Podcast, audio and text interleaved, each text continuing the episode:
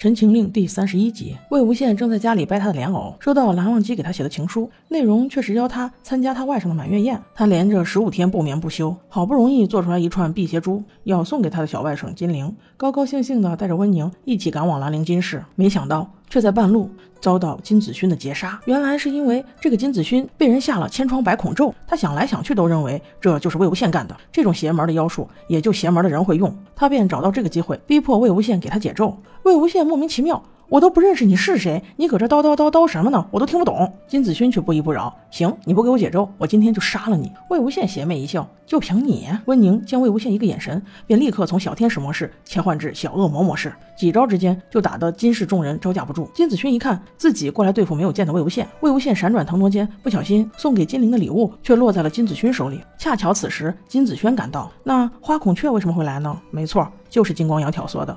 他并没有觉得金子轩来了肯定会死，但是加深误会肯定是没跑了。谁知这么简单的一个操作，竟然有那么大的收获。那由此还可以推断，金子勋所中的千疮百孔，肯定也和金光瑶脱不了干系。这样一来，他既能够折磨金子勋，而且还可以顺势嫁祸给魏无羡，这一举都不知道多少得了。话说回来。温宁见到金子轩，他回忆起过往的时光中，魏无羡天天天天的骂金子轩，所以他在失去神智的情况下，误以为金子轩也是他要解决的对象，毫不犹豫的一拳就给金子轩了一个贯穿伤。对，没错，没有武器就是一拳。金子轩留下最后一句话：“你姐姐还在等你参加孩子的满月宴。”就这样闭眼去了，瞬间另一个锁喉，金子勋也去了，一句话也没有留。这后面的剧情简单几句说一说吧，因为实在是太痛苦了。很快，金家的人就得到消息，子轩、子轩都去了，都是温宁干的。大家都难以置信，尤其是蓝湛，连金光瑶都十分错愕。原来我的计划这么完美？对，没错，真的是金光瑶干的。大家现在只知道魏无羡会吹笛子御诗，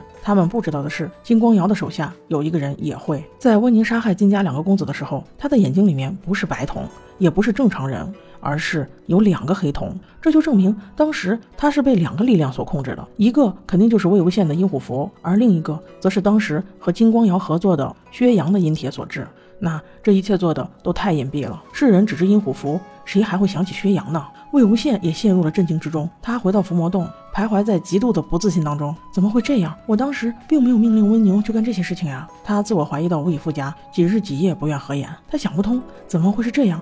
难道自己真的控制不了吗？温宁清醒之后也很自责。魏无羡看着他，却无法责备他，因为他知道温宁其实是把刀搁在谁手上，谁就是凶手。温情见状，也是想了很久。他觉得魏无羡做的已经够多了，于是他带领温宁以及温氏众人前去金陵台自首。那没得说了，去了之后肯定是全部送人头呗。金氏对外宣称温宁被错误扬灰，其他温氏众人全部处死。实际上，他们还偷偷的留着鬼将军。这么不可多得的一把宝刀，他们金氏怎么舍得毁掉？看看，这就是一群道貌岸然的人，怎么一步一步把人逼到绝境？又过了几日。魏无羡这才挣脱温宁给他下的药，他偷偷赶往金氏，看到一身素服的姐姐，实在难以相认。